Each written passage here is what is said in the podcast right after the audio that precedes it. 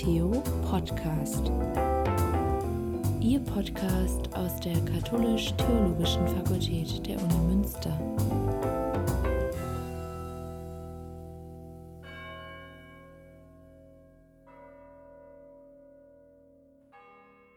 Dr. Clemens Leonard ist Professor für Liturgiewissenschaft.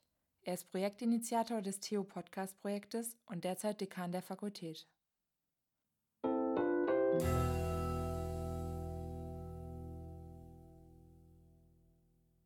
Das Hochgebet in der christlichen Eucharistie und Gebete vor dem Essen im antiken Judentum. Das Christentum ist aus dem antiken Judentum entstanden. Ich interessiere mich im Kontext der Entstehung von Christentum und Judentum für Gemeinsamkeiten und Unterschiede der Gottesdienste in Judentum und Christentum und für die Zusammenhänge dieser Gemeinsamkeiten und Unterschiede und auch für unabhängige Entwicklungen in beiden.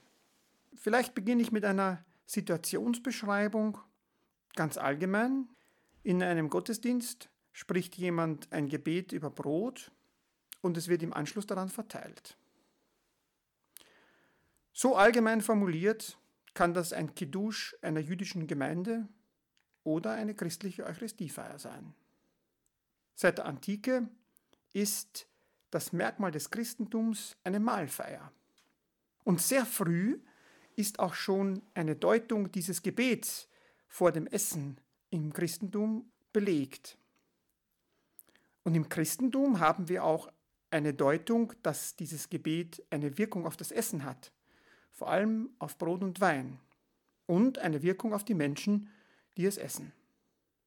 Dazu möchte ich Ihnen einen kurzen Text von Irenäus von Lyon vorstellen, der in der zweiten Hälfte des zweiten Jahrhunderts nach Christus das folgendermaßen sagt.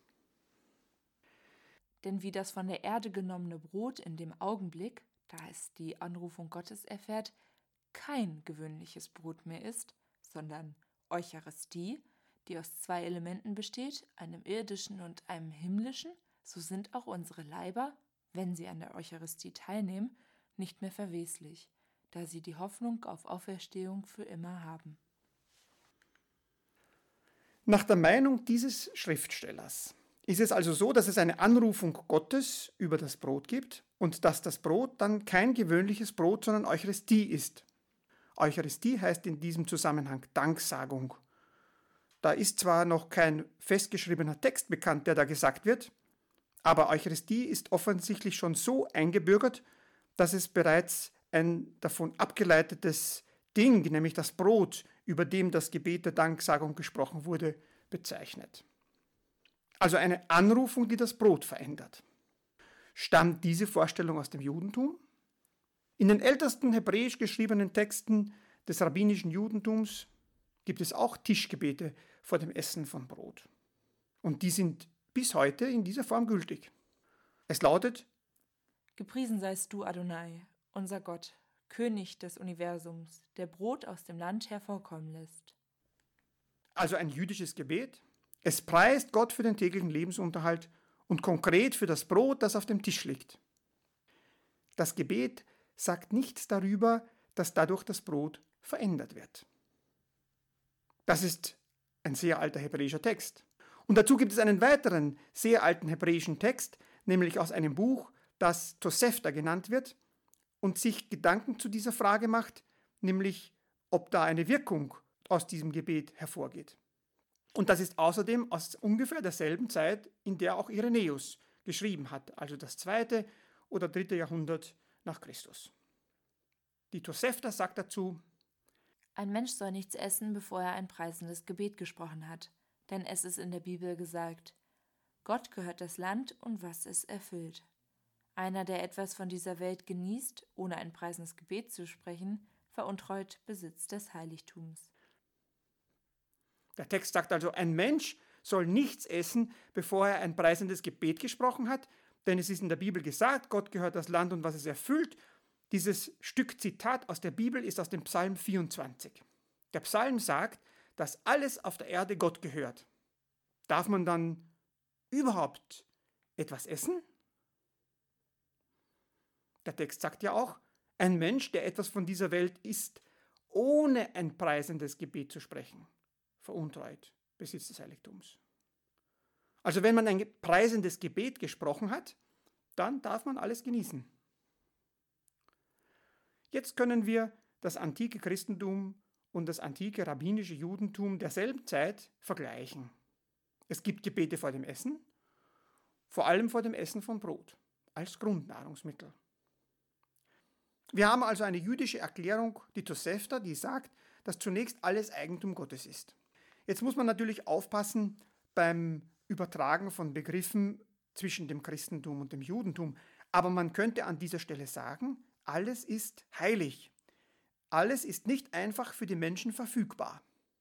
Durch das Gebet wird es frei verfügbar. Es wird dann normales Brot. Es ist dann nicht mehr heilig. Wir würden sagen, es ist dann profan.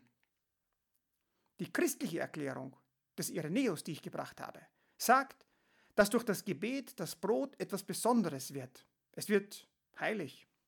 Es ist nicht profan. Es darf zwar genossen werden, es wird ihm aber eine ganz besondere Wirkung zugeschrieben. Wenn ich das jetzt nochmal eine Stufe verallgemeinere, dann kann ich sagen, in der Antike gibt es im Judentum und im Christentum ein wichtiges Gebet vor dem Essen von Brot. Später wird dieses Gebet im Judentum zu einem Teil der normalen Mahlzeiten und im Christentum ein besonderes Ritual, heute die katholische Sonntagsmesse oder das evangelische Abendmahl oder die orthodoxe göttliche Liturgie. Nochmal verallgemeinernd, im antiken Judentum besteht die Vorstellung, dass dieses Gebet das Brot profan macht. Es ermöglicht den banalen Gebrauch. Im Christentum besteht die Vorstellung, dass das Gebet das Brot heilig macht. Es wird gegessen, ihm wird aber eine besondere Qualität und eine besondere Wirkung zugeschrieben. Es kann nun sein, dass der christliche Brauch vor dem Essen Gebete zu sprechen aus dem Judentum kommt. Die Gebete preisen Gott. Die Vorstellung darüber, dass sie auch eine Wirkung auf das Brot haben, ist auch beiden gemeinsam. Die Wirkung beschreiben sie aber genau gegensätzlich. Die Heiligung im Christentum und die Profanierung im Judentum. Da bleibt jetzt mal ungeklärt, wie diese Traditionen historisch zusammenhängen. Wussten die Leute, die sie formuliert haben, voneinander? Sind sie gegeneinander entstanden? Sind sie unabhängig voneinander entstanden? Ich möchte hier vermuten, dass wenigstens die Deutungen im antiken Christentum und Judentum unabhängig voneinander entstanden sind. Um das zu erklären, muss ich aber einen neuen Podcast entwickeln.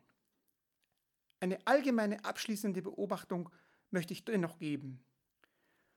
Das Gebet vor dem Essen könnte ein Beispiel dafür sein, dass im antiken und im heutigen Judentum gottesdienstliche Handlungen bestehen, die sehr ähnlich aussehen wie solche im Christentum.